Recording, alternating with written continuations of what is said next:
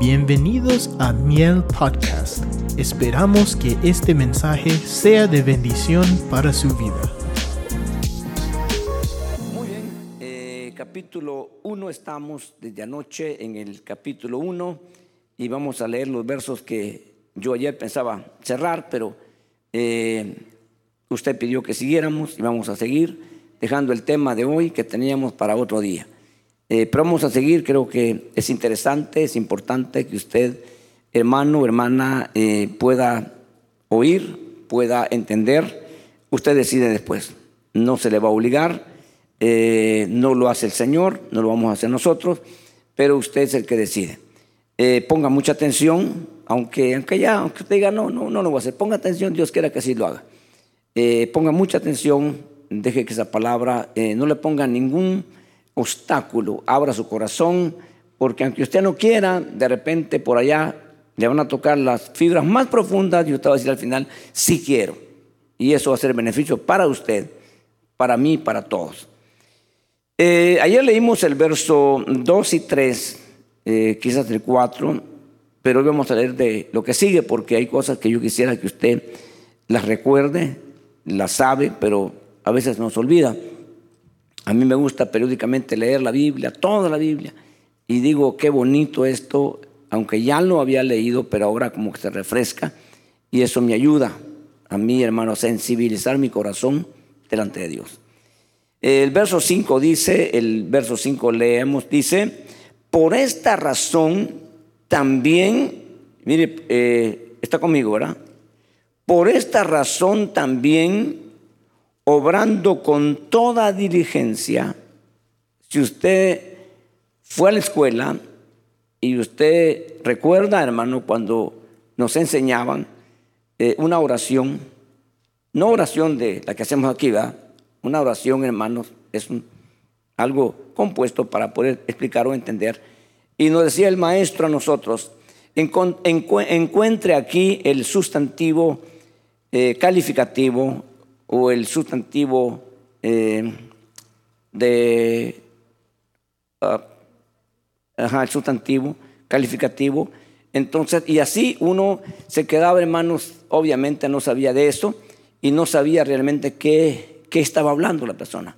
Ya si lo llevaban a buscar más arriba, cuando ya uno va subiendo, eh, ya cuando entraba una conjugación de verbos, ya entraba uno a le, hablaban del plus perfecto, entonces si no había entendido lo, anterior, mucho menos iba a entender lo último. Y esto es importante que lo entendamos en la lectura, porque ahí es donde encontramos nosotros muchas veces, hermanos, las cosas interesantes. Y yo, hermano, quisiera que nosotros, ¿verdad?, hiciéramos eso. Eh, aquí vemos, hermano, que el Señor, ¿verdad?, espera de nosotros, nos ha enseñado y espera que nosotros seamos personas primero, sabias, porque la palabra del Señor, hermano, hace sabio al sencillo. Eh, nosotros a veces nos comportamos como no sabios, aunque ya tendríamos que ser sabios. Pero aparte de eso, también el Señor en su palabra nos enseña que nosotros seamos personas diligentes eh, y a veces somos negligentes. Y por eso nuestra vida está donde está. En el, aspecto eh, secular, la gente dirigente está viendo cómo es el dinero. Está pensando, hermano, que si sigue de obrero, pues no va a pasar de ahí. Se esclaviza un salario. Pero si él piensa o piensa que puede hacer un negocio, quizás ganaría tres, cuatro, cinco veces de lo que gana en el año en un negocio, en un buen negocio que haga. Para eso se necesita esfuerzo, dedicación, pero antes que eso, diligencia. Ninguna diligencia va a ningún lado, ni al cielo, ni al éxito. Entonces, si usted padece de eso, tiene que salir de ahí. Y puede.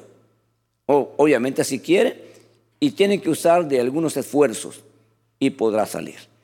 Entonces Pedro dice, hermanos, y me gusta, ¿verdad?, leer los escritos de Pedro porque Pedro no era un erudito no era una persona estudiada. Hermanos, gente, se le consideraba gente ignorante, gente de poca letra. Eh, no así de Pablo. Pablo sí era una, una persona bien preparada. Y cuando lo escucharon, los que sabían le dijeron, tus muchas letras te están volviendo loco. Pero a Pedro no muchas letras, Pedro no tenía letras. Pedro sabía pescar. Es, más, ya ni pescar sabía después. Pero es importante que nosotros veamos que esas personas sencillas, esas personas, hermanos, que quizás no tenían la habilidad que se adquiere por medio del pulir el intelecto, hermanos, lograron eh, eh, encontrar y recibir y transmitir cosas que no se aprenden en la, en universidad. Anoche vimos, hermanos, dos cosas importantes, ¿verdad? Y, y, es una cosa importante que dijimos que en dos ocasiones nos han concedido una, hermano, por medio del poder divino, el divino poder, y la otra, las promesas, ¿verdad? Se nos han concedido a nosotros, a todos, no exclusivamente a, a todos. Pero, ¿qué están haciendo los que no han ido a ningún lugar? Hay que, hay que examinar. Y aquí vamos a ver, hermano, que lo que hizo en el verso 2 y 3 y 4 es lo que el Señor hizo por nosotros que nosotros nunca pudimos haber hecho. Nunca. Así nos esforzáramos e hiciéramos todo lo que pudiéramos. No lo hubiéramos logrado. Porque es cosa que Dios nada más hace. Los que no estuvieron anoche, ¿verdad? Y no vieron el tema, entonces están quizás, hermano, ¿verdad? Eh, perdidos en el sentido porque no escucharon. Entonces yo lo voy a refrescar un poquito ¿verdad? Que nosotros, hermanos, eh, hablamos anoche de las cosas santas y las cosas divinas. Y las cosas santas dijimos, hermano, que son las que están dedicadas al Señor. Usted es santo porque está dedicado al Señor, pero usted no es divino. Entonces, hermano, entonces nosotros vimos, hermano, que nosotros ahora tenemos que entender, porque Pedro dice que por eso que se nos ha concedido, nosotros vamos a tener la oportunidad de participar de la naturaleza divina, sin ser divinos. Y nosotros pensamos a veces que es hasta que lleguemos al cielo. Ya estamos siendo parte. Porque yo le digo a usted, dentro de usted mora el Espíritu de Dios y el Espíritu es divino. ¿Ok? Es divino. Entonces, hermano, usted tiene que saber eso. Si usted considerara eso bien considerado, usted lo pensaría 10, 100 veces en emblucar su cuerpo en las cosas pecaminosas. Nunca lo haría, porque usted sabe que usted tiene parte y lo que viene es muy grande para usted. Entonces, hermano, ahora vamos a ver, ¿verdad? Lo que nosotros tenemos que hacer. Eso es lo que Dios hizo, porque eso no lo concedieron, pero ahora nos demandan qué es lo que nosotros tenemos que hacer. Entonces, y eso hay que ponerle mucha atención. Y comienza aquí, hermanos, que dice que para que nosotros hagamos esto que vamos a hablar, tenemos que nosotros, hermanos, usar todo, y si quiere usted usar la frase, todo el poder, todo lo que está a su alcance con respecto a la diligencia. No un poco, no más o menos. Hay gente que está entre negligente y otros entre, entre medio diligentes, pero no existe el término medio en el Señor. O usted es bien diligente o es negligente. Entonces tenemos que nosotros ambicionar en el buen sentido de convertirnos en personas diligentes, pero usando todo lo que está a nuestro alcance, todo, sin reserva. Y entonces tendrá sentido lo que Pedro dice aquí. Dice, obrando con toda diligencia, añadida a vuestra fe, que es la que tenemos ya todos, virtud. Eh, Obviamente nosotros, hermanos, tuvimos que dar el primer paso, que es, hermano, oír la palabra, y usted la tiene ahora, oír la palabra, y usted dice, yo creo eso, eso es de Dios, eso es verdad. Entonces usted está añadiendo a la palabra fe. Fracaso para, los judíos porque no le añadieron fe. Ellos la oyeron también, pero no le añadieron fe, fracasaron. Usted la cree, ¿no? ¿La cree usted? Entonces ya usted dio un paso añadiendo a vuestra fe, ¿qué dice aquí, hermano? Virtud. ¿Qué es virtud? El Señor dijo una ocasión cuando lo tocó a aquella mujer del flujo de sangre, ¿quién me ha tocado? Dijo el Señor, porque virtud salió de mí. Entonces, la palabra virtud significa poder. ¿Me explico? Y el poder que salió de Jesús sanó a la mujer del flujo de sangre. Entonces, hermano, pero salió virtud. ¿Por qué? Porque tenía virtud. Ahora, si nosotros nos tocan y no tenemos virtud, ¿qué va a salir? Contaminación. Por eso que eh, la doctrina de imposición de manos hay que tener mucho cuidado, tanto el que, el que las pone como el que, al que se la van a poner. Porque es mano es una transmisión, buena o mala. ¿Ok? Entonces por eso Pablo le dice a Timoteo, no impongas tus manos con ligereza. No vayas poniendo en manos, no, espérate. No le impongas tus manos, porque hay personas que sus pecados les son manifiestos hoy y a otros les son ocultos para el final. Por eso nosotros tenemos que nosotros tener mucho cuidado. Dice, añadida a vuestra virtud, a vuestra fe virtud y a virtud conocimiento. Porque debemos saber, hermano, ¿verdad? Y conocer perfectamente bien, podemos hacerlo. Eh, nosotros ahora discernimos que es conocimiento. Discernimiento es conocimiento. Entonces, cuando nosotros sabemos, hermano, discernimos que es el poder de Dios que se mueve en medio de nosotros, ¿qué debemos hacer? Rendirnos. Porque no vamos a poder contra el poder de Dios. No se puede. Y muchas veces ponemos resistencia y el poder de Dios por misericordia no nos barre. ¿Me explico? Entonces, hermano, nosotros discernimos que Dios y nos rendimos, pero totalmente abierto. Y entonces viene Dios y nos inviste de su poder. Si nosotros sabemos y discernimos que es un poder maligno, contrarréstelo. ¿Me explico? Entonces eso se llama dominio propio. Usted sabe para dónde va, no para donde el carro lleve. Usted maneja el carro y no el carro a usted. Es muy importante que nosotros veamos esto porque esto conlleva a que la gente vaya por un lado y vaya para el otro y a ningún lado llega. Entonces nosotros sabemos, tenemos una meta ya fija y tenemos que nosotros, hermanos, ser o dirigirnos ahí. Y luego dice, hermanos, al conocimiento, dominio propio.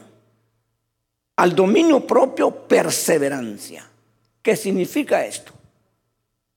Mantenerse por meses, por años, hermanos, eh, teniendo usted el control. Hay cosas que Dios le va a permitir que usted tenga el control, porque usted es un ser creado con facultades y esas facultades usted las puede usar para lo que usted quiera. Usted tiene una boca y una lengua y un sistema, hermano, que usted puede decir lo que quiera, pero usted tiene que saber lo que dice. Usted tiene que conocer, no tiene que ignorar que cualquier, ah, que estaba enojado, sí, le van a cobrar caro. Porque en ese, en ese enojo usted dijo cosas que lo van a juzgar por eso. Porque ya está escrito, de toda palabra que salga de tu boca, de esa darás cuenta. Sea buena o sea ociosa. Entonces, no, eh, es que yo estaba enojado. ¿Por qué te enojaste? La Biblia dice, puedes enojarte, pero no pecar. Fíjese pues, porque si nos dijeran, no te enojes, Aquí pecamos todos en la entrada. No, no, puedes enojarte, pero no peques. Y pecamos con nuestras palabras muchas veces. Entonces, si hay dominio propio, si hay eso, usted va a poder, hermano, enojarse. Y le pregunta, ¿y estás enojado? Sí, estoy enojado. No se te nota, pero sí estoy molesto. Y no se te nota porque no está diciendo cosas, hermano, que te vas a arrepentir después. Luego dice, hermano, al dominio propio, perseverancia, es mantenerse siempre, no una vez y de vez en cuando, todo el tiempo. Y después dice, hermano, a la perseverancia, piedad, para que tú seas considerado hombre, mujer, hombre piadoso, mujer piadosa, que es lo que Dios quiere y espera de nosotros. Porque lo contrario a eso es impiedad o impío, lo cual no tenemos nosotros que estar ahí no sacaron de ahí. El impío es el que conoce pero no se somete. Conoce pero no obra.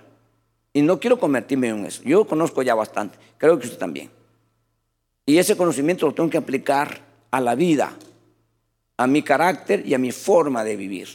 Y entonces estaré en el lugar que Dios quiere que esté. Y dice, hermanos, a la piedad, fraternidad. La fraternidad es con aquellas personas que estamos nosotros, hermanos, quizás, ¿verdad?, en relación. La iglesia tiene que ser una fraternidad en todo el mundo. Pero no significa, hermanos, nosotros en nuestra asociación tenemos miembros que son parte de la asociación y personas que son amigos, que son somos confraternos con ellos. No les podemos exigir nada porque no están en este acuerdo, pero no los desechamos porque ellos también son parte de la iglesia. Entonces, hermano, nosotros tenemos que tener fraternidad. Eh, la, fraternidad es el amor entre nosotros que debemos de amarnos. Y en ese amor podemos hasta corregirnos, porque vamos a aceptar las cosas que nos van a decir nuestros hermanos porque nos aman, porque quieren lo mejor para nosotros. Ok, Pedro está eh, trayendo esta palabra de parte de Dios y dice, hermanos, a la fraternidad, amores del Señor final. Entonces, Pedro dice, pues estas virtudes al estar en vosotros y al abundar no dejarán ociosos ni estériles en el verdadero conocimiento de nuestro Señor Jesucristo. O sea, nosotros no podemos pretender ni buscar tener un conocimiento y buscar, hermano, esa, esa relación si estas cosas nosotros no las hemos hecho parte de nuestra vida. ¿Para qué? ¿De qué nos va a servir? Pero cuando nosotros están en nosotros, entonces no hay lugar a una de las cosas que está dándose en mucha gente en la iglesia.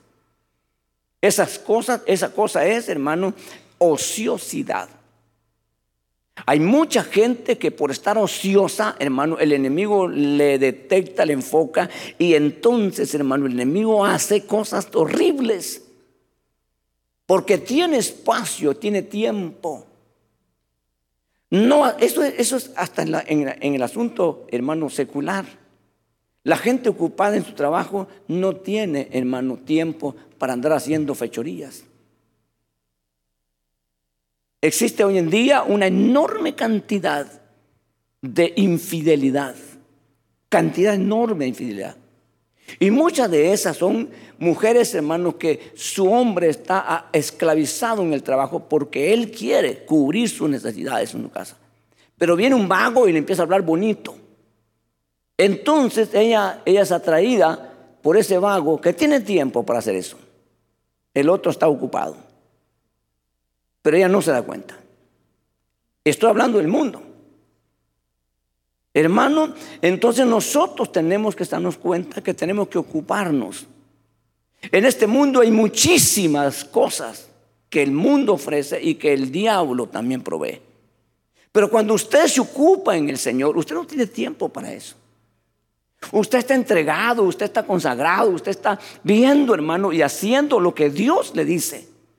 Y son las personas consagradas. Son las personas que van avanzando en el crecimiento espiritual porque se han dedicado a ello. No tienen tiempo para estar ocupados en las cosas, hermano, que el mundo ofrece. La ociosidad, hermano, es una cosa terrible. Eh, en cierto país de la, de la tierra, el presidente decidió que los presos ya no iban a estar ociosos y que iban a ocuparse ahora en trabajo. Yo estuve viendo un reportaje y agradecen y dicen las personas, yo no sabía nada de agricultura, porque andaba allá en las cosas feas. Ahora aprendí esto y qué bonito es. No sabía que era cuidar animales, ahora yo sé que es cuidar animales. Ahora yo sé esto, o se aprendieron. Pero ¿por qué desde las cárceles, de todos los países de la tierra, sale la maldad y, y salen peor de la cárcel? Porque tienen tiempo para pensar y para hacer cosas. ¿Me explico? Entonces nosotros tenemos que entender, hermano, que tenemos que ocuparnos. La persona ocupada es una persona, hermano, que está dedicada y va avanzando. En lo económico cada día tiene más. En lo espiritual cada día es más grande espiritualmente. Entonces tenemos que entender que no podemos quedar. Y Pedro dice, si estas virtudes están en vosotros, no habrá lugar para ser ociosos. ¿Y qué más sigue diciendo? Sino fructíferos. Van a tener frutos ustedes del Espíritu si se dedican a esto. Entonces, nosotros tenemos que darnos cuenta, hermanos, que nosotros fuimos diseñados por Dios, diseñados por Dios.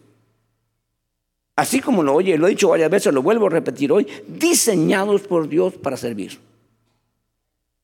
¿Ok? Pero nos dejó a nosotros la decisión. Y por eso Jesús dijo, eh, decidid a quién vas a servir. ¿A Dios o al diablo? Pero no puedes estar ocioso. Los ociosos espirituales son fructíferos en la carne. Tienen mucho fruto de la carne. Los dedicados y estando en el Señor sirviendo no tienen nada que ver con el mundo. Están dando mucho fruto. En, la iglesia donde están, en la congregación donde están. Sirven, hermanos, y se nota la diligencia que tienen. La diligencia lleva más allá de hacer lo que te dijeron. La diligencia te va a pensar, hermano, y si lo hacemos así, y si lo hacemos así, para bien común, entonces la diligencia te va a dar luz y te va a explorar y explotar la capacidad que ya tienes. Para que de esa manera puedas tú, hermano, hermana, salir de esta tierra como una persona importante. Porque en este reino no se puede quedar sin hacer nada. En este reino se tiene que producir. Porque todo es hecho para producir. ¿Me explico? Aún si no tienes nada, a los que le dieron cinco, tres y, un talento, no era de ellos era del dueño, pero le dio, la, eh, hermano, el, talento o la mina porque podían producir. Dos de ellos probaron, porque cuando se explica una, será una clase, una enseñanza y luego vendrá un examen, entonces tiene que aprobar aunque sea uno. Y eso hace que la enseñanza se explicó bien y que el maestro es bueno. Los demás no, no, pusieron atención. Y aquí se notan que dos probaron, de tres, dos probaron que sí todo era viable para producir. ¿Y qué dijo el otro hermano? Primero dice ignorante, yo te conozco. No le conocía. Yo te conozco que eres un hombre exigente, que pides de lo que no das y, y lo que no siembras. Y el Señor le dijo, por lo menos hubieras puesto en el banco porque los intereses yo los perdí. Hermano, hablando de eso,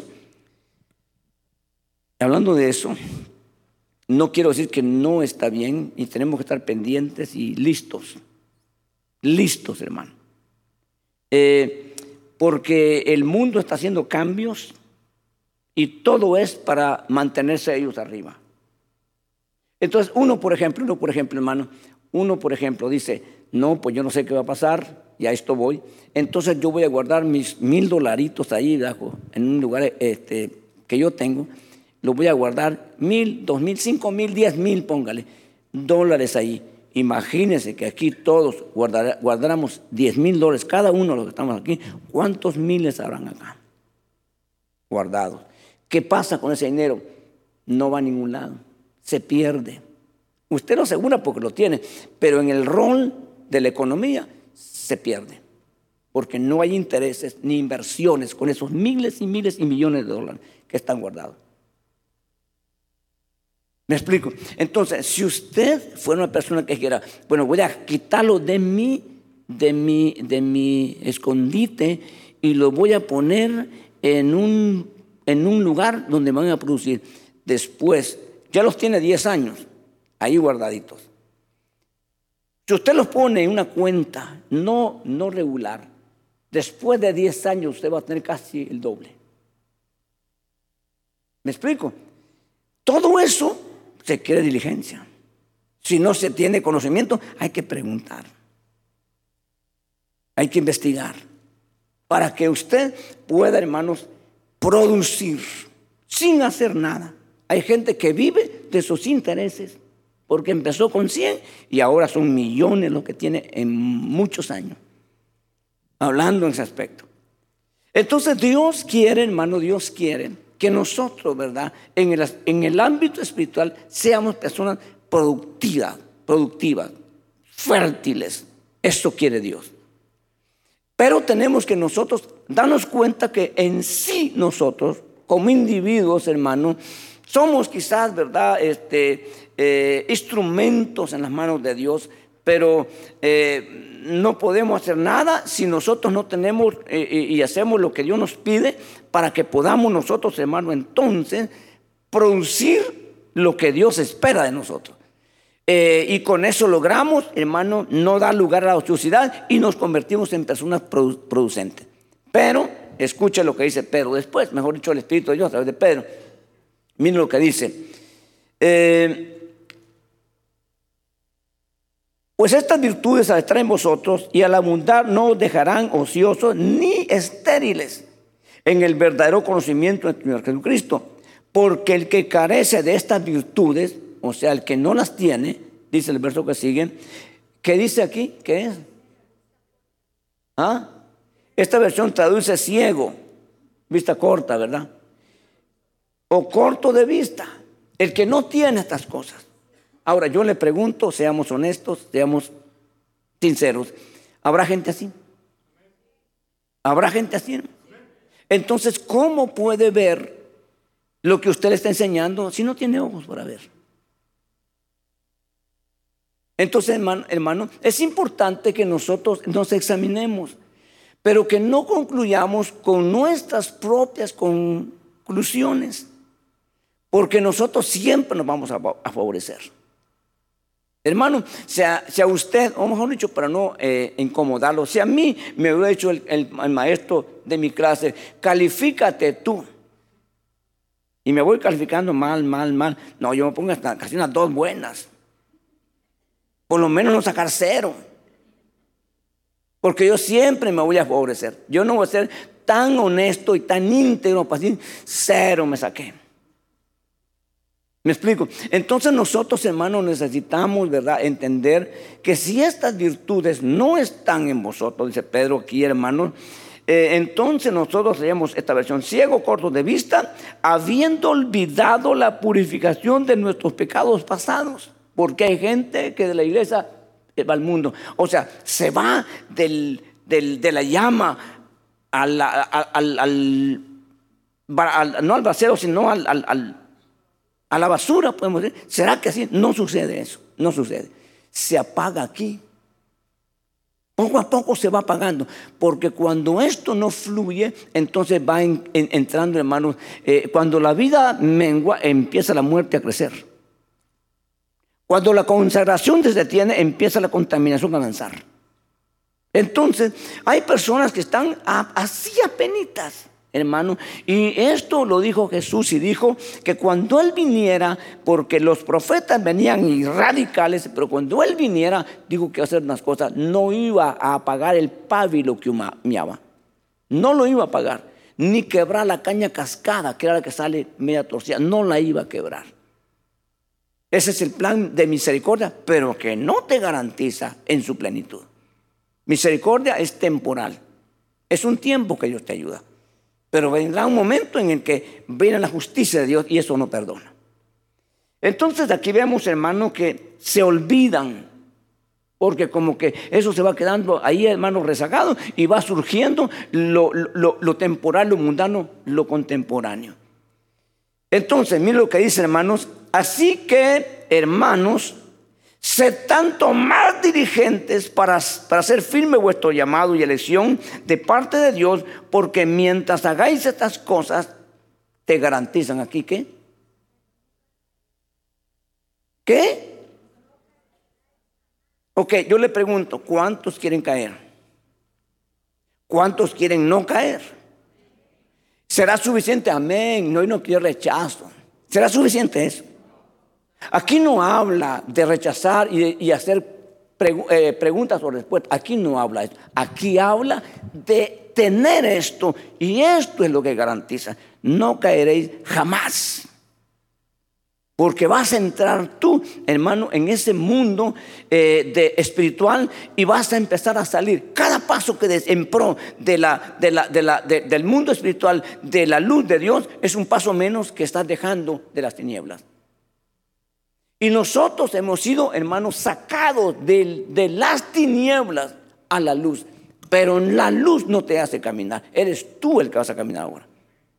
La luz es la facultad para que no te tropieces y para que no sepas a dónde vas. Pero el que va a caminar eres tú. o no vas a ningún lado.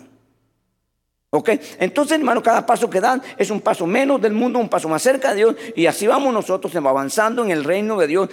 Pero no podemos hacerlo si estas cosas, hermano, están a nosotros, nos están deteniendo nosotros o nos están arrastrando. Porque hay gente que siente literalmente que lo están arrastrando al pecado. Y hay gente que ha sido arrastrada al pecado de nuevo habiéndose olvidado de que un día estuvo, hermanos, delante de Dios y Dios lo bendijo, Dios lo perdonó, Dios lo restauró, Dios lo ayudó. Se olvida eso. El diablo se encarga de hacerte olvidar esas cosas. Pero cuando tú eres un hombre, una mujer agradecida y estás siempre, Señor, ¿qué hago? Yo quisiera hacer algo para ti, hermano, ¿qué te vas a acordar? Y cuando te acuerdas, rechazo, no quiero ni pensar en esas cosas. Esa es la gente que está hermano, haciendo lo que Dios dice.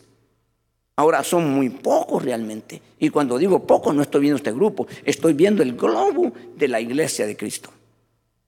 O sea, los millones que estamos en el mundo son muy pocos. Hay mucha gente que está totalmente engañada. Piensa él, piensa ella, pero no es así. Porque de acuerdo a la palabra, a la regla establecida por Dios, está fuera. Ok, decíamos anoche que este hombre, hermanos, ¿verdad? Era un pescador humilde, sencillo. Era un hombre que no tenía, hermanos, una educación elevada. Pero, pero, hermano, tenía un oído y un corazón eh, afín al Señor. Cometió errores, como todos nosotros cometemos errores. Y errores garrafales. Hermano, pero era un hombre que tenía un corazón, hermanos, dispuesto, preparado para que cuando Dios fuera a oír, cuando fuera a hablar, perdón, él pudo haber, él podía oír. Y aquí vamos a ver varias cosas. Dice hermano, eh, ¿dónde estábamos? En el verso 11, ¿verdad? Ahora vamos al 11, ¿verdad? ¿Ah? El 11, ¿verdad?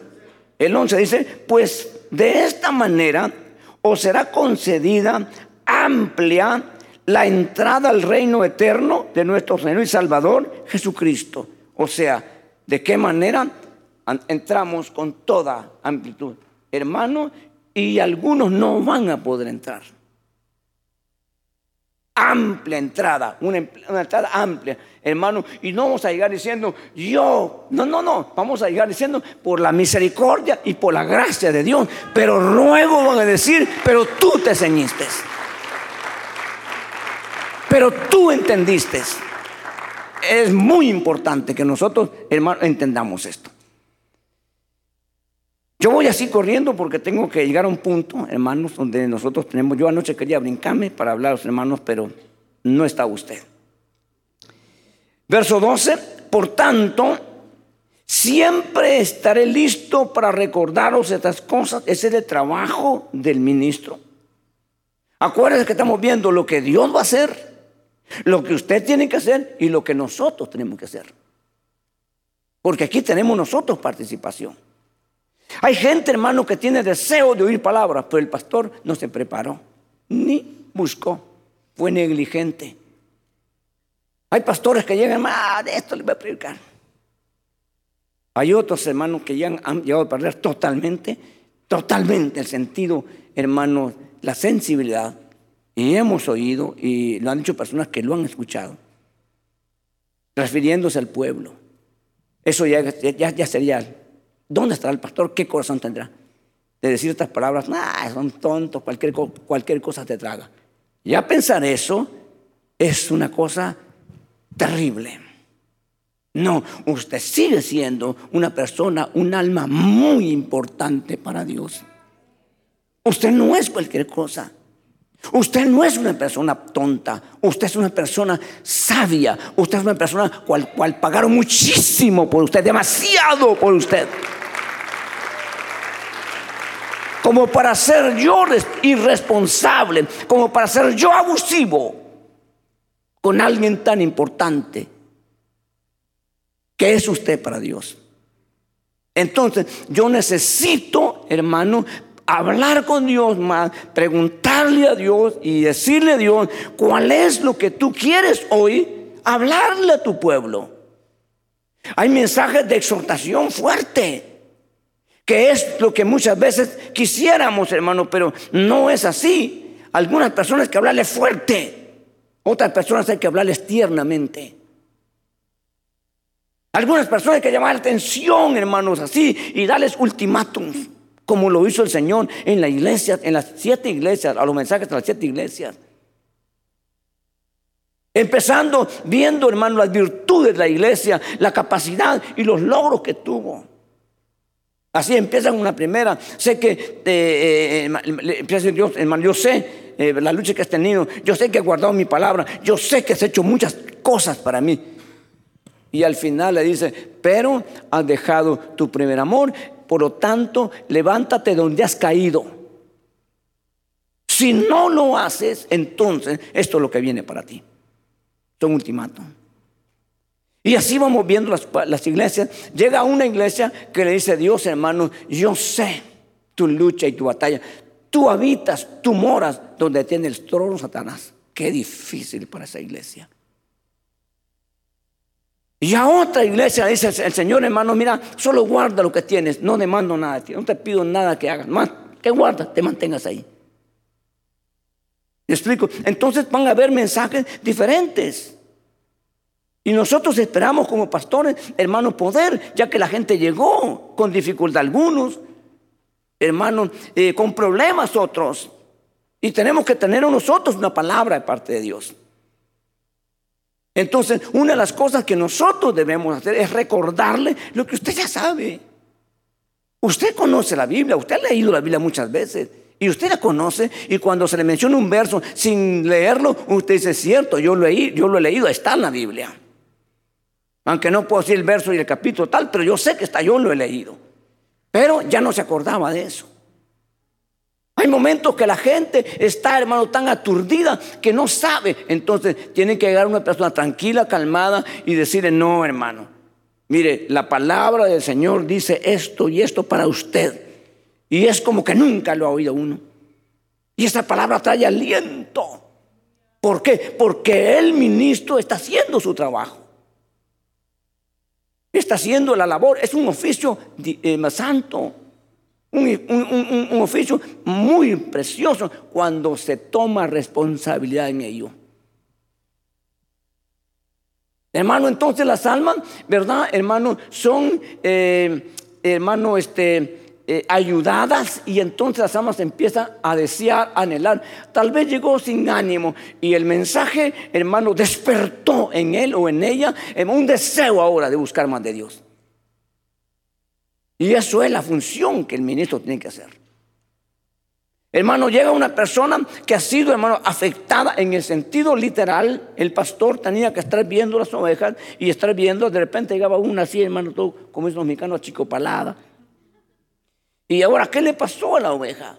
Hermano, entonces venía el pastor y la, y la tomaba y la revisaba.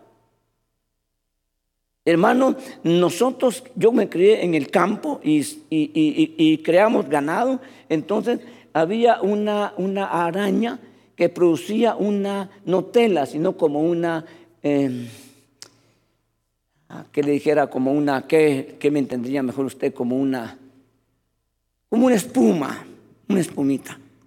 Y el ganado venía, estaba comiendo. Cuando comía eso, empezaba a botar saliva, ya no quería comer. Y había que tratarla. Había vacas que comían hierbas, a hierbas, hermanos, que al comer exceso, la vaca se inflaba. Entonces había, algunos casos tuvimos que meterles agujas y, y salía el, montón de, de, aire. O sea, había eh, que estar pendientes. Porque si no, la vaca se moría. Y tal vez una de las mejores vacas. Entonces, en las ovejas a veces estaba el pastor viendo y revisando. De repente eran a, las ovejas los persiguen mucho las moscas y mosquitos y muchas veces les meten en la nariz. Y entonces la, la, oveja está haciendo hermano, queriendo sacar eso, pero no tiene la capacidad. Entonces lo que le echaba el pastor era, era aceite, ungirles con aceite. Y entonces el insecto se iba y la oveja volvía otra vez a su estado. Entonces nosotros ahora no son tratos de esa manera.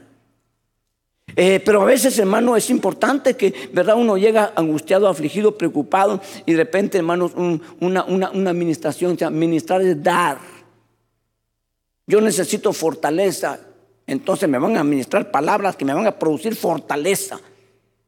Y llego sin ganas de seguir y salgo con ganas de ponerme a, donde, hermano, a donde el enemigo viene. Porque ya fui ministrado, ya me, fue dada fortaleza de parte de Dios. ¿Me explico?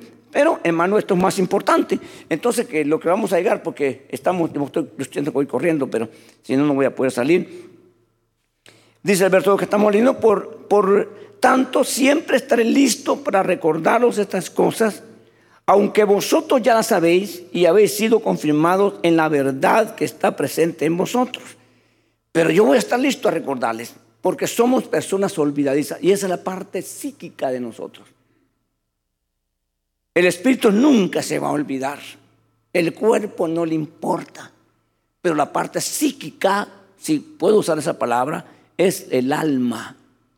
Y el alma necesita de nosotros, o, si tenemos la fuerza nosotros mismos, de se llama una autoministración, que lo encontramos en la Biblia. Y David vivió eso. Y David decía, alma mía, no te olvides alma, empezaba a, administrar cómo sería el estado anímico de este hombre. Si seguía así, se moría. Pero como no había quien en ese entonces, él era el que estaba arriba, él tenía que autoministrarse. Y nosotros muchas veces necesitamos hacer la función que Dios nos dedicó a ello. No estamos aquí, hermano, para entretenerlos y para lucrar, que usted traiga dinero para nosotros hacer con el dinero que usted trae lo que nosotros querramos. No podemos hacer semejante cosa. Debemos usar los recursos, como dijo un hombre hace años, que el, oro para el reino debe ser, debe ser para el reino. del reino debe ser para el reino. No para mis lujos ni para, mis caprichos. Porque tengo, tengo que tener yo conocimiento. El verso 13 dice, considero justo mientras esté en este cuerpo, estimularos a recordaros estas cosas. Ese estímulo que hermano, el ministro, el hombre de Dios, hace en uno, se marca. ¿Qué es un estímulo? Es llegar, hermano, a como, como, cuando, eh, como cuando el corazón se paró y viene un choque y se levanta y ya el corazón vuelve a funcionar. ¿Me explico? Entonces nosotros tenemos esa responsabilidad. No es simplemente decirle, está bien, qué bueno. No, no, no, no. Necesitamos hacer el trabajo. Ahora, haciendo el trabajo, vemos que la gente no quiere, entonces no pierda su tiempo.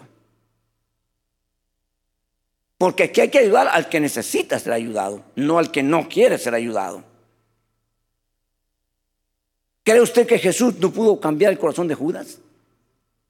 ¿Por qué no lo hizo? Porque Judas, Judas nunca quiso. No era lejano, el cercano. Nunca quiso. Y entonces terminó como terminó. Pero mire esto, hermanos, que esto me llamó la atención. Fíjese el verso 14 sabiendo que, que mi separación del cuerpo terrenal es inminente. O sea, Pedro sabía, Pedro estaba consciente de que él estaba cerca, hermano. Hoy me están poniendo ahí, ¿verdad? Y yo caminando ya de arriba abajo. Hermano, Pedro supo el momento que él iba a irse a esta tierra. No sabía el, día, la hora, pero sabía que estaba cerca su partida. Entonces, cuando usted se ha preparado, cuando usted ha ido poco a poco, hermanos, despegándose, me explico, hermano, de muchas cosas.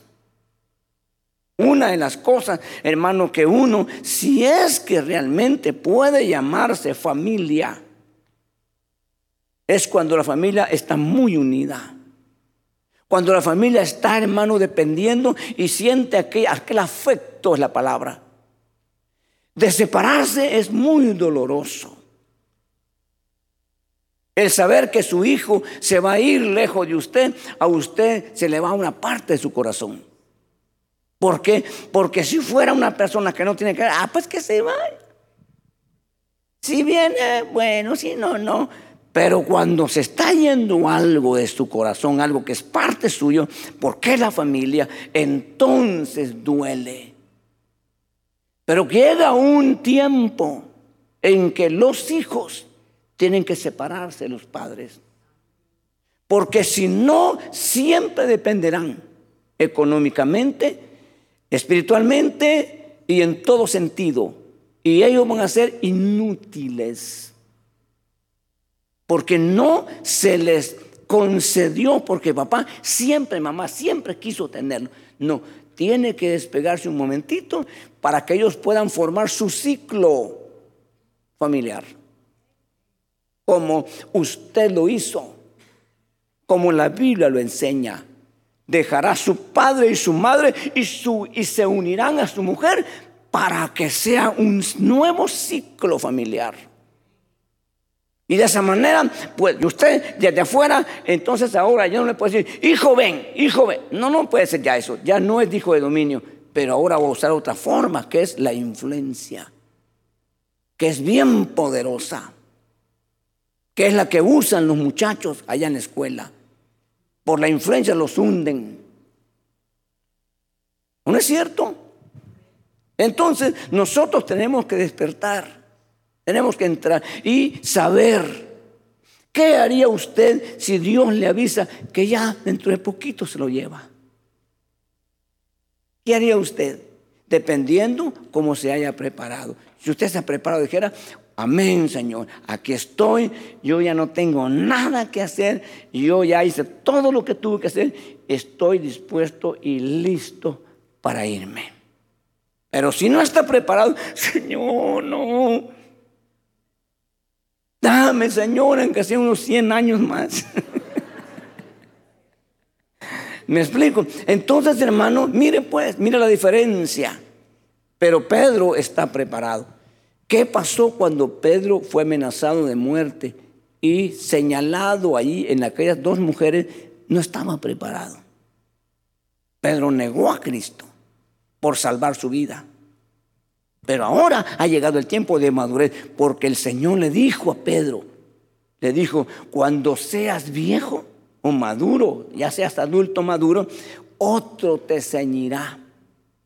E irás donde no quieres ir hoy no quiere decir hoy, pero irás. Mire qué bonito eso, ¿no? Que nos conduzca el Señor, que nos lleve el Señor, que nos maneje el Señor, porque nosotros le hemos permitido.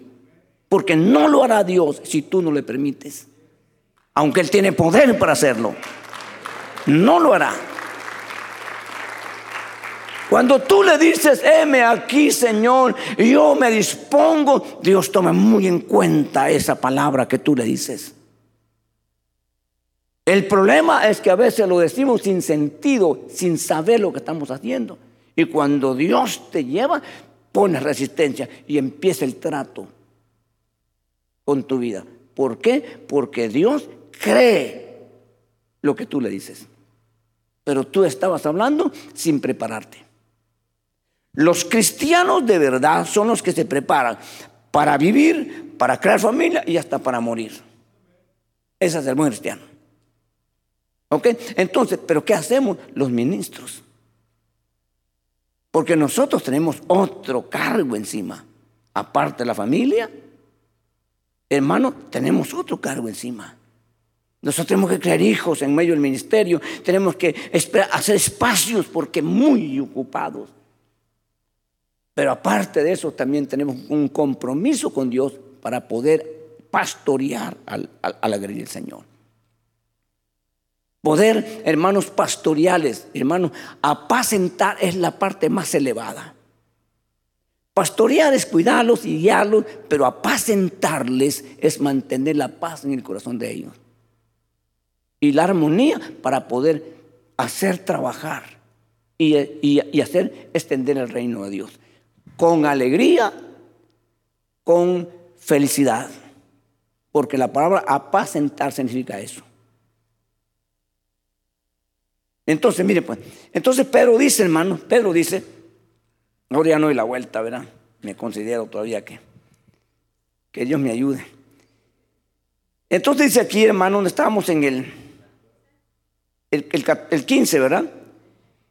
También yo procuraré, fíjese hermano, con diligencia, allá le dice ustedes, sean diligentes, pero ahora soy yo, dice. Aquí dice, también yo procuraré con diligencia que en todo tiempo, después de mi partida, pueda recordar estas cosas. Ahora, analicemos este verso. ¿Está diciendo Pedro que él va a intervenir desde donde el Señor lleva? No, no está diciendo eso. No está, eso, sería, eso sería contrario a la Biblia. Eso no se puede hacer, ni Jesús lo hace ahorita directamente, lo hace a través de los delegados aquí en la tierra. Entonces, ¿por qué dice Pedro, procuraré y lo lograré, oración del verso? ¿Por qué? ¿Por qué lo que dice? También yo procuraré con diligencia que en todo tiempo después de mi partida podáis recordar estas cosas ustedes, porque las sembró en el corazón. Lo que logran a nosotros sembrarle, en los principios y valores que papá y mamá sembraron, no se te van a olvidar nunca. Y cuando estés en la situación más difícil, te acordarás de ello. Yo le digo, yo le digo, yo viví solo, suelto. Yo me fui a la capital a los 16 años, a la capital donde nadie me controlaba donde nadie me decía nada, donde me incitaban los amigos a tomar licor, a usar drogas, gratis, todo, porque así comienza el enemigo. Pero yo me acordaba de las palabras que una tarde mi mamá nos dijo, reunidos un, grupo de nosotros, hermano, cuál era la forma que el enemigo llevaba a, a, los drogadictos y cómo terminaban los drogadictos. Y siempre me acordaba de eso. Y cuando me ponía la mano droga, no, no, no, no, no, no, no quiero. No, no, no, no. No, no, no. Y me decían de todo. Hermano, eh, eh, lo más duro para mí fue a los 18 años, cuando me hice amigo de un empresario, un hijo de un empresario, y el empresario, el papá lo mató la guerrilla y él quedó con toda la empresa de buses. Y éramos cuates y éramos amigos y él me dijo un día, yo te voy a dar un bus para que lo manejas a los 18 años. Es más, tenía 16 años porque yo alteré mi partida para tener 18. Dice trampa, obviamente sin conocer a Dios. Hicimos de todo, ¿verdad? De todo. Feas cosas, pero no estaba, no conocíamos al Señor. Entonces, hermano, yo tengo ese problemita todavía de que en algunos papeles salgo con esa, edad. Entonces, hermano, eh, me dijo yo te voy a dar una empresa, pero tú tienes que fumar droga conmigo o no hay nada. Le dije un día, ¿sabes qué? Prefiero irme y no hacer eso. Cuando me miró él así, me dijo, hagamos otra, otro arreglo pues. Me decía, tú vas a ser nuestro chofer, nosotros vamos a emborrachar y vamos a drogar y tú nos llevas seguros. Ok, acepto. Entonces andaba yo jalando un montón de borrachos y drogadictos. Feo, hermano. Una vez llevé mi carro, era un Volkswagen de esos chiquititos, y hermano, yo no me acuerdo si exactamente, no sé, pero eran como ocho, creo, no me acuerdo cuántos eran exactamente, no me acuerdo, y los metí prensados uno encima de otro. Y lo llevé para donde iban, hermano. Entonces, pude yo obviar eso, y entonces, de hecho, me dio el bus.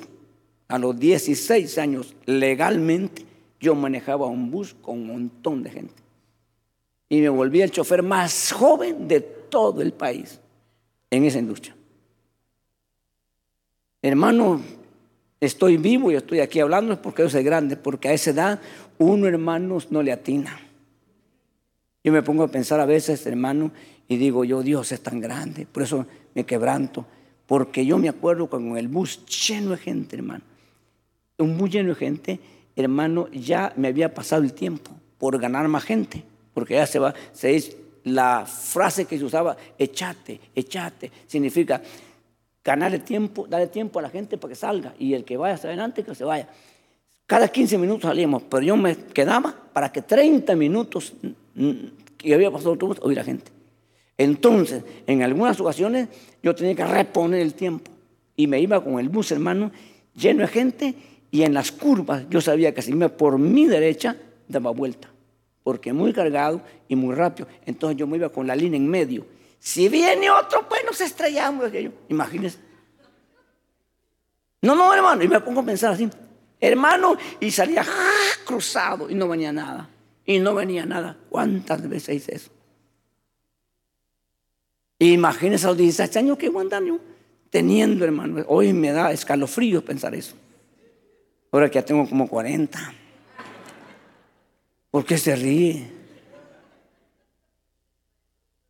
No, 40, casi 40. Tengo 39 años. De convertido, pues, déjenme, déjenme aclararle. Ok. De convertido. Entonces, hermano, nosotros necesitamos los predicadores como dice el libro de el libro de el predicador indagó profundizó y logró y sembró y predicó y las palabras como clavos hincados. No se le va a olvidar nunca a usted, como no se me olvida nunca a mí, como me sembraron esas palabras hace casi 40 años. No se me olvidan. Las que me enseñaron los pastores, las que Dios me habló, no se me va a olvidar y no quiero que nunca se me olviden. Pero ahora estoy yo en el lugar de esos hombres que nos enseñaron. Y quiero enseñarle a usted y quiero recordarle a usted, hermano, yo me voy a morir un día, yo no soy eterno, yo no voy a estar aquí siempre, pero que se acuerde siempre de mis palabras y también de mi conducta, cómo me comporté aquí. Yo siempre, siempre cuando fui llamado al ministerio, hace 31 años casi ya, hermano, leí aquello que decían, dos hombres dijeron, hermanos, ante el pueblo, uno de ellos fue eh, Samuel, y le dijo, Samuel hermano, díganme ustedes, el buey de quién codicié, la plata de quién yo codicié, díganmelo. Y que dijeron todos, no, no, no, intachable tu conducta. Tú nunca tomaste ventaja de nadie. Tú nunca hiciste nada. Tú fuiste íntegro. Por eso como lloró el pueblo Samuel. ¿Cómo lo lloró? Porque Samuel estuvo en, en la transición, hermano, de dejar a Jehová como rey y aceptar a Saúl como rey. Saúl lloró toda una noche cuando Dios le dijo que desechaba a Saúl. Hasta que Dios llegó y le dijo, ¿por qué lloras por el que yo deseché? Porque, Saúl porque Samuel sabía lo que venía para Saúl. Saúl hubiera sido mejor que se muerto en un accidente así, un sol, va, hubiera sido mejor a que haya durado casi 30 años endemoniado. Samuel perdió, Saúl perdió en la cabeza, hermano. Saúl, Saúl, cuando vio que Jonatán, su hijo, se unió a David porque él supo que iba a ser un rey hermano, le pegó una maltratada a su hijo. Y también de, encuentro se llevó a la mujer de Saúl, a la esposa. Porque son, ¿sabe cómo, cómo, cómo pensó? A exhortarlo. Hijo de la perversa, le dijo. Esa es la traducción que lo están a nosotros. Hijo de la perversa a su propia esposa. A la mamá de los hijos. Cuando se pierde el rumbo y el rumbo espiritual no se conoce a la persona. Entonces nosotros necesitamos hacer el trabajo. No podemos olvidar a la gente. Quisiera tener poder para doblegar y eso, hermano, no se puede. Yo quise hacer eso. Cuando era, empezaba el ministerio, me frustré tanto, casi me muero, hasta que Dios me habló. Porque yo quería que la gente cambiara. Querían cambiando a todo el mundo, hermano. Y que se pusieran rectos y que no sé qué. Yo no puedo, ¿verdad? Yo no puedo hacer eso, hermano. Yo no puedo. A mí no Entonces yo me frustré mucho porque miraba que gente predicándoles mensajes, hermano, tremendos. Hoy el domingo, el martes ya me llamaban que andaba haciendo barrabasada. Cosas contrarias a lo que habíamos predicado. Y ahí estuvieron y ya está llorando. Y resulta que ahora haciendo lo contrario, ay, me dan ganas, hermano, de verdad, como hombre. Pero Dios me dijo a mí, Dios me dijo a mí, yo no te mandé a cambiar a nadie. Yo soy el que cambió. No te metas en mi trabajo. No, hermano, oiga. Yo te mandé a predicar. Eso es todo lo que vas a hacer tú. Predica mi palabra. Predica mi palabra. Esa es tu responsabilidad. Ah, está fácil, dije yo. No es que se alegre uno que la gente no cambie. No se alegra. Es frustrante para un líder. Pero no tenemos la capacidad, ni nos han llamado a eso. ¿Me explico? Entonces hay que sembrar la palabra y que la gente se recuerde hoy y siempre. Y es lo que Pablo, es lo que Pedro, perdón, está haciendo, hermanos. Eso es lo que Pedro hace.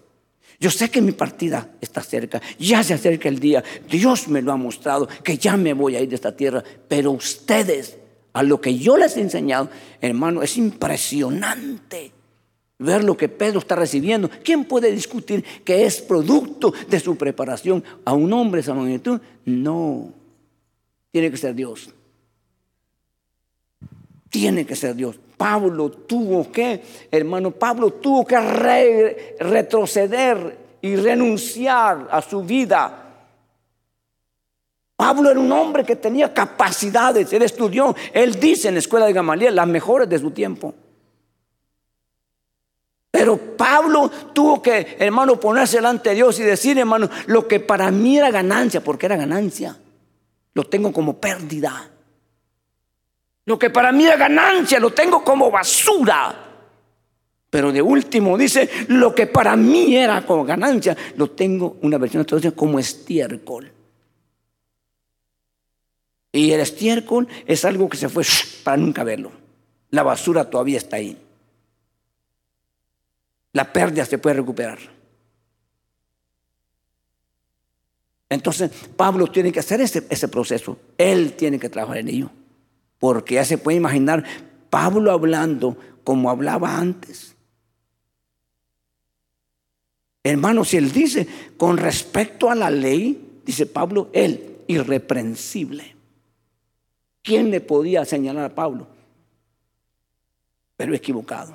Ahora se encuentra en un lugar, hermano, y, él dice, cuando estuve entre vosotros a los corintios, estuve con temor y temblor porque no sabía hablar, no, sabía mucho hablar.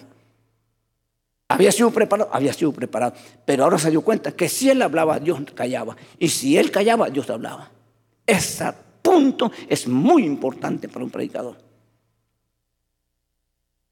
Porque lo que nos interesa aquí, lo que decíamos aquí, es que Dios hable. Porque cuando Dios hable y la gente oye y la gente escucha, pasa uno dándole vueltas a eso y llega a la conclusión final, mm, tengo que cambiar. Tengo que desistir de esto. No puedo seguir así. Ayúdame, Dios, ayúdame. Yo tengo problemas, los traigo desde niño, desde niña. Ayuda. Y Dios ayuda. Y se, y se produce un cambio que es tremendo eso, aún para la humanidad. Cuando la gente mira el comportamiento suyo, si es que usted es otra persona, se impresiona. Porque hoy en día la inmoralidad rebalsó. Las malas palabras se dicen por todos lados. Hasta músicas son de malas palabras. Pero usted no, pronuncia una mala palabra. Usted no es una persona inmoral. Entonces le preguntan, ¿Y usted qué es? Entonces la oportunidad para explicarle qué pasó con usted. Este el cambio que han logrado usted, que he logrado, que no hemos logrado nosotros, ¿lo hemos hecho a nuestra fuerza? No, esta es una operación de Dios. Por lo menos a mí, yo tuve amigos, hermanos, desde arriba en la sociedad hasta lo más bajo. Hermano, y me preguntan a veces, ¿Y, qué te pasó? Y algunos que me trataban así, que vos, así, me decían, ¿y, a usted qué hizo? Así me tratan algunos. Y empiezo a explicarles, tremendo, ajá, tremendo, tremendo. Pero no les interesa. Por lo menos se dan cuenta, saben que una intervención divina vino a mi vida. Algunos me preguntan así, me, han dicho, ¿te convencieron? Tan inteligente que eras vos. Y mira dónde, terminaste. Así me han dicho algunos. Digo, no, espérate, digo, espérate, espérate. Te voy a contar, le digo yo, qué pasó conmigo. ¿Te acuerdas cómo no son? Sí, ok. ¿Te acuerdas? Ok. Mira, yo no fui nunca a una iglesia. Yo un día le hablé a Dios y Dios me oyó. Y el Señor me pasó esto y esto en mi vida. Se quedan callados. Porque les digo, yo no cambié de religión como decimos, yo no cambié de religión. A mí me cambió la vida el Señor. ¿Me explico? Porque hay gente que solo cambia de religión. Pero yo no cambié de religión. Yo por eso no, no tengo religión. En el sentido que la gente conoce, pues la palabra religión. Porque nosotros si sabemos lo que significa religión, porque la Biblia dice que la verdadera religión, ¿qué dice? ¿Quién dice esto? Dice en la Biblia literalmente, la verdadera religión es esta. ¿Quién dice eso? Santiago. Santiago dice eso, hermano. La verdadera religión, porque está usando el sentido etimológico de la palabra. Porque la palabra religión significa religarse con Dios. Volver otra vez a tener comunión con Dios. Esa es la palabra religión. Pero el mundo no la conoce así. el mundo la conoce como un grupo de personas que creen algo. Entonces nosotros no tenemos religión como el mundo la mira, pero sí la tenemos conforme al sentido etimológico de la palabra. Nos hemos vuelto a tener a religarnos con Dios, a tener comunión con Dios, a tener una relación con Dios, a poder oír a Dios todos los días, cualquier hora, en la mañana, en la tarde, en la noche, usted puede oír a Dios. Y la gente pregunta, hermano, ¿cómo le hago para oír a Dios? Le voy a decir cómo le haga fácil. Lean la Biblia. Y ahí estará oyendo usted lo que Dios piensa, lo que Dios dice, lo que Dios desea. ¿Ok? Entonces, pero como no interesa leer la Biblia, entonces la gente pasa años sin oír a Dios. Y si la lee siente dormido y despierto, no le atina.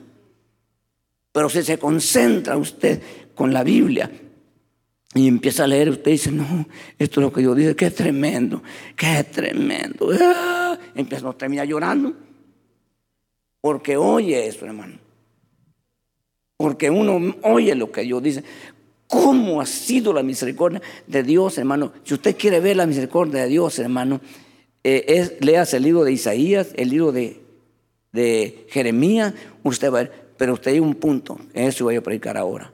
Un punto en que Dios dice, se acabó la misericordia. Qué barbaridad lo que viene, lo que vino.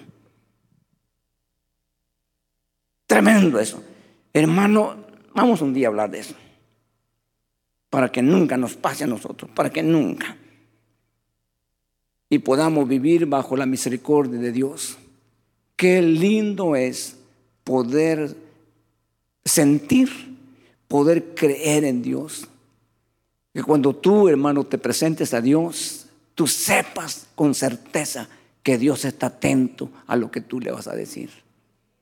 Y no vas a poder terminar así simple y así hablando, no, vas a terminar quizás a tu cara, tu corazón diciendo, Señor, qué bendición es poder tenerte a ti. Qué privilegio, Dios. Y cuando te digan, tú eres tonto, te lavaron el coco, no le pones cuidado a eso. No te importa eso.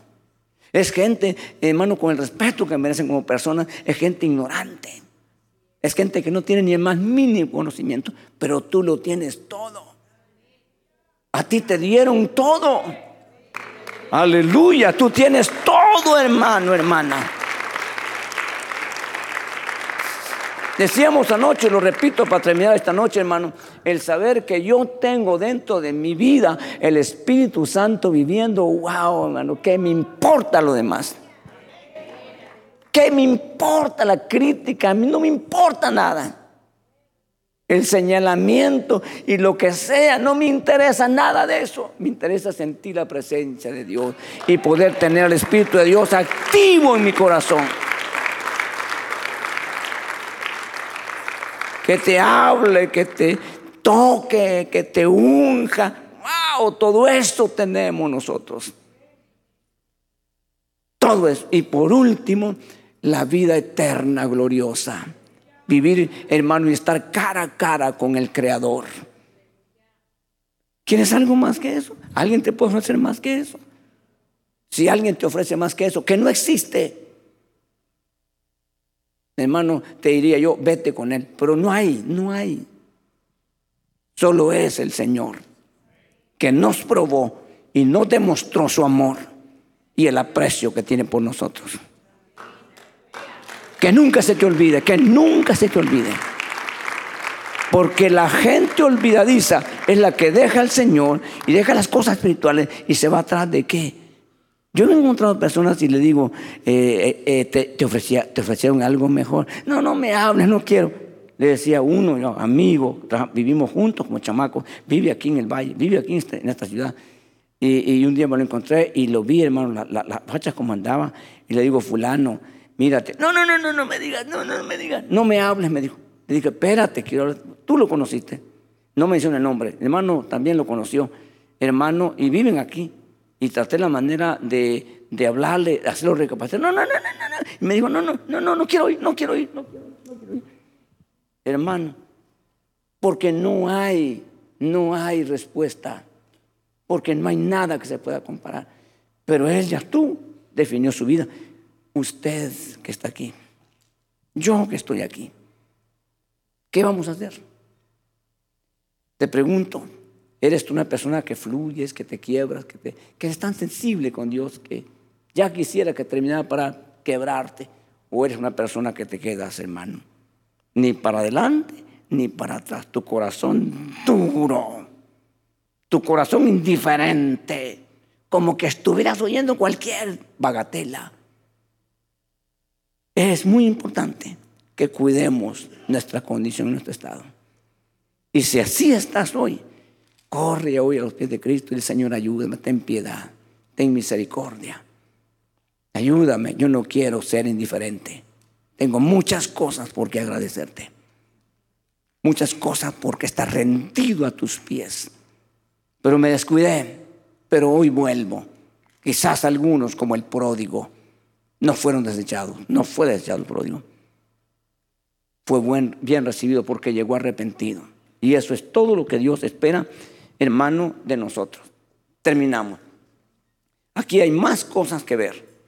Pero, hermano, eh, el trabajo que hizo Pedro fue, hermanos, muy, muy especial. Y espero con todo mi corazón que yo en mi tiempo, en mi turno, pueda hacer el trabajo que Dios me ha delegado a hacer. ¿Quiere que oremos esta tarde? Quiere que pedamos al Señor, hermano, hermana, que nos ayude. ¿Cuántos querrán este día decirle, Señor, ayúdame, ten piedad de mí? Yo necesito, Señor, quizás redefinir mi vida.